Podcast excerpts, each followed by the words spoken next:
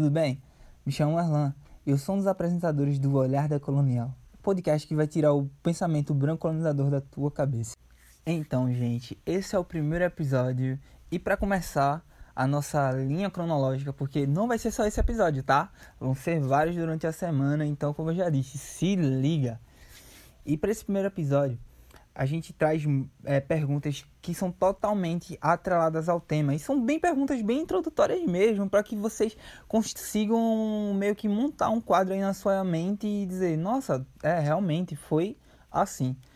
Então, para a primeira pergunta, eu trago nossa amiga Fernanda Pamela e trago a simples questão: como foi esse primeiro contato dos indígenas com europeu, os europeus? Ou ou melhor assim dizendo, os europeus com os indígenas, porque os indígenas já estavam aqui, né? Então, Fernanda, me responde aí, como foi esse primeiro contato? O que aconteceu? Quais foram as formas de, de deles mesmos se atrelarem, né? De, de socializarem, porque eu acredito que o primeiro contato não foi hostil. E acredito que você tenha uma, uma breve compreensão sobre o que realmente ou algo que foi parecido do que aconteceu no dia, né? Então, vai, Fernanda, me diz aí, como foi esse primeiro contato? Fala, Werlan. Então, é, essa sua pergunta é muito pertinente. Vou tentar resumir e deixar bem explicado. É, esse processo é, inicial do, de colonizador com o indígena, o europeu com o indígena. Então, para a gente entender esse processo, a gente precisa saber que os indígenas eles não foram coadjuvantes, como ainda vemos é, essa história por aí, né? Ou que foram, em uma linguagem atual, é, bestas por trocar riquezas naturais da sua terra por objetos europeus. Então, como aponta Maria Regina Celestino de Almeida, em seu artigo A Atuação dos Indígenas na História do Brasil, Revisões Historiográficas, a sua fala ela enfatiza sobre discutir a importância de incorporar os indígenas na história do Brasil como protagonistas, e é importante a gente desconstruir essa ideia preconceituosa e discriminatória ao falarmos dos indígenas, como afirmou Will, 1996. As histórias indígenas, elas se entrelaçam com as histórias dos europeus desde que eles chegaram, desde que eles chegaram aqui à América. Então, os índios, eles sempre tiveram na história do Brasil, porém, grosso modo, como força de trabalho ou como rebeldes que acabavam vencidos, dominados, escravizados, aculturados ou mortos é justamente essa visão que a gente precisa quebrar. Os índios eles foram personagens principal na questão da construção do Brasil. As, as narrativas de conquista e colonização, elas enalteciam a ação heróica e desbravadora dos portugueses, enquanto os índios pareciam ser facilmente vencidos, catequizados e transformados por eles. Mas não foi bem assim, né? A gente sabe que essa visão ela tem que ser desconstruída.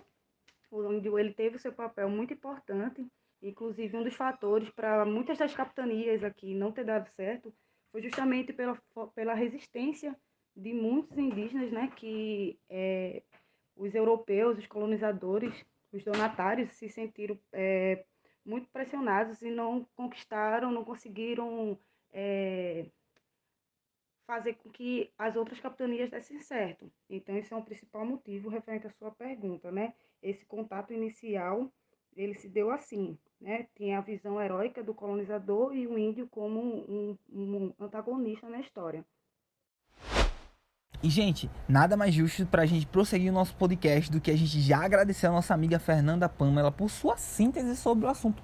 Que, para mim, eu acho que é bastante importante, porque a gente entender os primeiros passos dos europeus aqui no Brasil, ou a terra de Vera Cruz, como eles chamavam no passado, é importante a gente entender que não foi bem daquele jeito que a gente aprendeu na escola, né? Que eles ditaram tudo o que aconteceu aqui no Brasil. Os indígenas já estavam aqui. É, não foi nada além de pessoas convivendo, pessoas de culturas diferentes, pessoas de conhecimentos diferentes. E foram isso. E Fernanda Pamela foi genial em descrever esse primeiro contato dos indígenas com os europeus. Então, e já fica aqui meu agradecimento, Fernanda Pamela. Foi perfeita a sua síntese. E para dar prosseguimento, eu já vou chamar o nosso amigo Neto Monterrubio. E eu gosto de apelidá-lo do vulgo Barbudão, porque existe o Malvadão, que é o, é o Xamã, e existe o Barbudão, que é o meu amigo Neto Monterrubio. Então, Neto, para essa primeira pergunta eu já queria já queria trazer logo o segundo tema, né? Porque, gente, eu sou assim, sabe? Eu sou aquele cara de pergunta atrás da outra, sou aquele cara que não enrola, já é direto. Então vamos lá. Neto, pra gente continuar o papo, eu queria saber como foram, como foram as formas de resistência indígena, porque a gente já falou como foi esse primeiro contato. Então, como foram as formas de resistência? É importante a gente entender, né?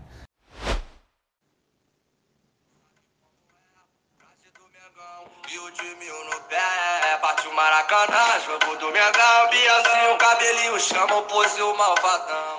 Hoje vai dar. Fala Erlan, fala galera ouvintes aí do podcast, aqui é o Vulgo Barbudão.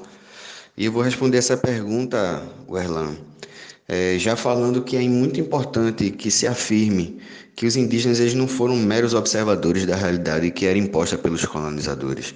Né? Eles resistiram sim, houve resistência dos indígenas e essa resistência se intensificou cada vez mais à medida que os portugueses iam adentrando ao interior. Nós sabemos que o primeiro contato entre os indígenas e os portugueses foi um contato mais observador, né, mais amistoso. Os portugueses não conheciam aquele povo e tanto os indígenas também não conheciam esses que estavam vindo pelo mar, né, invadindo as suas terras. E mas depois, né, anos, anos passando, a, a resistência indígena começou a se intensificar, né, principalmente quando eles adentraram ao interior, né, ele, ou seja, os indígenas eles foram vítimas mas eles também foram causadores de violência. Como? De que maneira? É, a resistência indígena se deu através é, é, das fugas, né? porque nós sabemos que os indígenas foram também utilizados como escravos né? É, pelos portugueses, aquele movimento das, das bandeiras, né? das entradas e bandeiras, é onde eles caçavam indígenas para servir como trabalhadores, né, para escravos na, nas suas, né, nos seus plantações de cana de açúcar, né?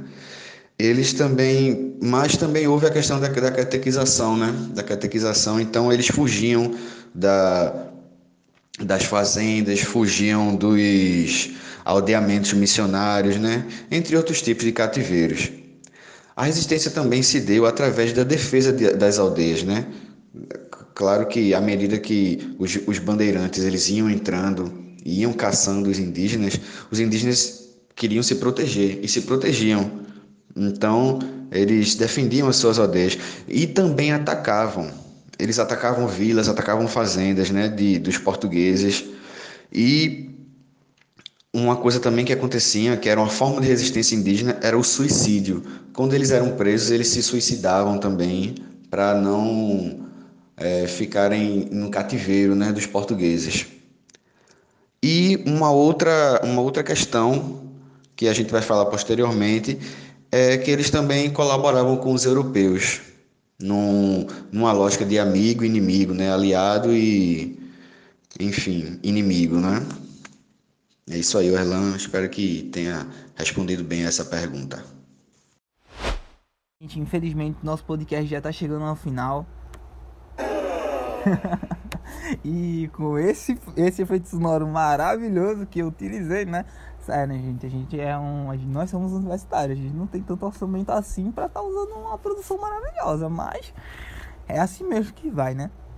Mas após a síntese maravilhosa do nosso amigo Neto Monterrulo, que nos fez entender vários processos de resistência indígena, porque é importante, gente, a gente entender não só como os indígenas é, tiveram os primeiros contatos com os europeus, mas sim como eles já resistiram, né? Porque a gente sabe que eles foram escravizados e, e foram é, meio que obrigados a fazer coisas que não eram da sua natu naturalidade. Então, é importante a gente entender esses processos de resistência para que a gente é, desconstruir, é, possamos desconstruir esse, como posso dizer, que é o tema de, do nosso podcast, né, dos nossos jargões, desconstruir esse branquicismo na sua cabeça. É, acabei de inventar um novo jargão. E já, para gente dar continuidade, eu já vou trazer a segunda pergunta para nossa amiguíssima Fernanda Pamela. E, eu, e é isso, gente. Eu já sou daquele cara, né? Vocês já sabem, né? Eu sou o cara das perguntas diretas. Eu não sou o cara de enrolar, mas eu já tô enrolando, né? Mas enfim, trazendo uma pergunta para nossa amiga Fernanda Fórmula, que sempre traz uma síntese maravilhosa. A pergunta é, o, é a seguinte, Fernando. E como os indígenas eram vistos por, pelos europeus? Fala, Werlan. Então, muito boa novamente essa pergunta. É necessária também, de como era essa visão né, europeia quando, quando chegaram aqui, quando avistaram os povos originários que aqui existiam, né, que aqui viviam. Então, alguns autores eles destacam duas, duas perspectivas principais a respeito da visão europeia sobre os índios.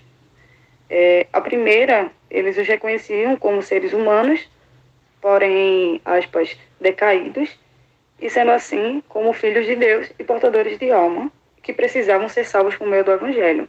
Então, essa primeira visão, a gente vê que é uma visão catequizadora, né? A visão dos jesuítas perante os indígenas, que para eles tinha essa necessidade de catequizá-los por ser é, por serem humanos, eles tinham alma, então eles podiam muito bem ele ser cristianizados, né?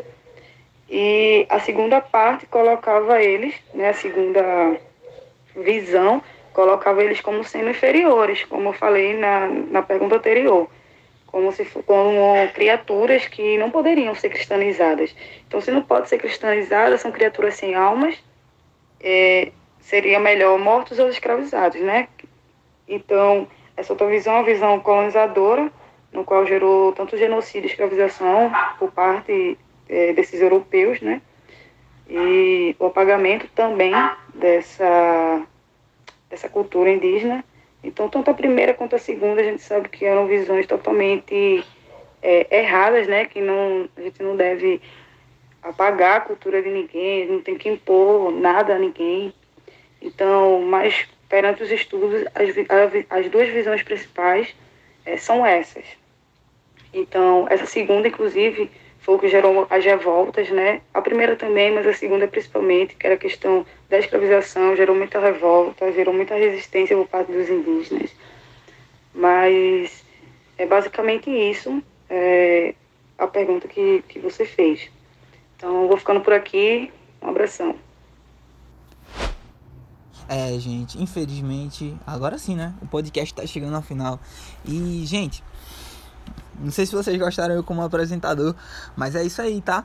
Talvez eu volte como apresentador novamente, ou talvez eu volte como entrevistado. Então é importante que vocês acompanhem aí para vocês ficarem ligadinhos. Lembrando que o podcast vai ser solto um, um episódio por vez a cada dia da semana. Então, é, vão, vão, estão sendo gravados esse é o meu primeiro episódio e o segundo episódio já, que já está sendo gravado com Nanda Mavi e eu acredito que o Oberes. E os próximos episódios vocês vão acompanhando aí pelo calendário da semana, tá? E sim, foi, é importantíssimo a gente é, a gente entender como foi esse primeiro contato com os indígenas com, é, dos europeus, a gente entender também as formas de resistência, porque realmente é muito importante, gente, para a gente como eu já disse, desconstruir esse, esse pensamento branco colonizador que está na nossa mente, né, como sociedade, porque algumas coisas que foram trabalhadas aqui foram senso comum, como eu já disse anteriormente. Algumas coisas que foram trabalhadas estavam no nosso cotidiano e a gente nem percebia que a gente estava meio que sendo, é, como posso dizer, generalizador, né? Porque alguns livros de história do ensino fundamental já trazem essas coisas e já estavam entranhados e estavam sendo como natural e a gente deve desconstruir isso é o nosso papel como a gente é nosso papel como universitário e futuros professores de história então é para finalizar nossa, nossa, nosso, nosso primeiro podcast de vez, eu já trago a última pergunta para o nosso amigo Vulgo Barbudão, que vocês já conhecem, Neto Monterrube. Neto, dentre diversos aspectos de resistência indígena, eu queria que tu falasse um pouco da, da, importan, da importante e determinante resistência que formou nossa sociedade cultural brasileira, né?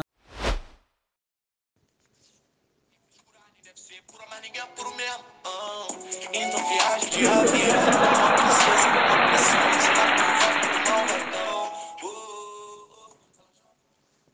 E aí, Erlan? Fala galera, ouvinte do podcast, mais uma vez estamos aqui para responder essa segunda questão, que é uma questão extremamente interessante. É... E para responder a ela, eu quero começar falando, né, novamente que por mais que tenha essa ideia de que os indígenas não resistiram, nós temos que desmistificar essa ideia, né? O projeto colonizador, ele encontrou no indígena, no povo indígena, o principal problema e o mais complexo problema que eles tiveram que enfrentar. Por quê?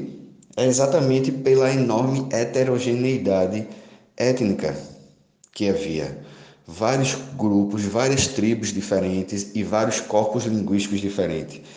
Então, o que eles faziam? Diante disso, o português ele dividiu os indígenas em dois grupos, é, os amigos e os inimigos, ou os civilizados e os selvagens, né? os, os litorâneos e os interioranos.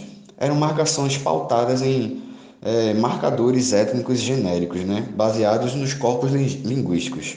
Ou seja, os tupis, eles, eles eram os amigos, eles eram vistos como os amigos e como os aliados. E os tapuias, eles eram os inimigos, eles eram né, os adversários do desenvolvimento do projeto colonizador.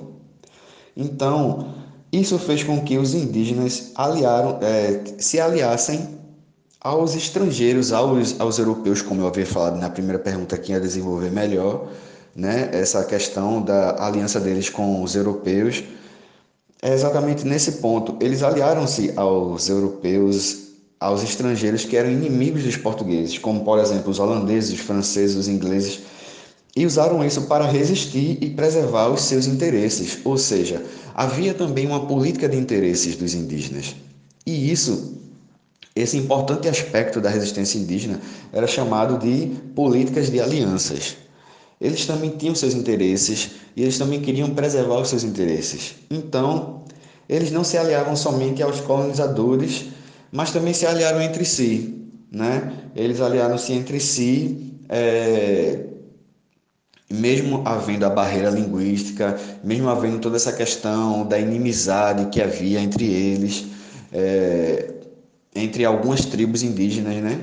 É, disputas entre eles mesmos, eles aliaram-se também entre si para poder é, para poder isso não era isso não foi uma questão que foi comum de se ver, mas as, os poucos momentos que houve essas alianças entre indígenas, os portugueses penaram é, para conseguir conquistar, né? Conquistar os indígenas.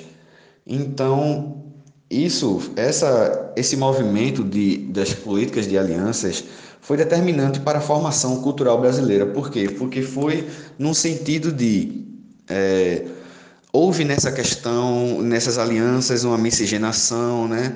Houve aí a, a questão da miscigenação entre indígenas e, e, portugueses, europeus, também com os africanos que vieram também escravizados, né? Então, essa, esse, esse movimento, ele foi sim um, um movimento determinante para a formação cultural brasileira. Então é isso aí, galera. Esse aqui foi é, as minhas, minhas respostas às questões. Espero que vocês tenham gostado, espero que tenha dado para compreender. E acompanhe aí o podcast, viu? Falou, galera. Um grande abraço. O podcast Olhada Colonial é uma construção dos alunos da Unicap para o laboratório da disciplina Brasil 1, com orientação do professor Tiago César.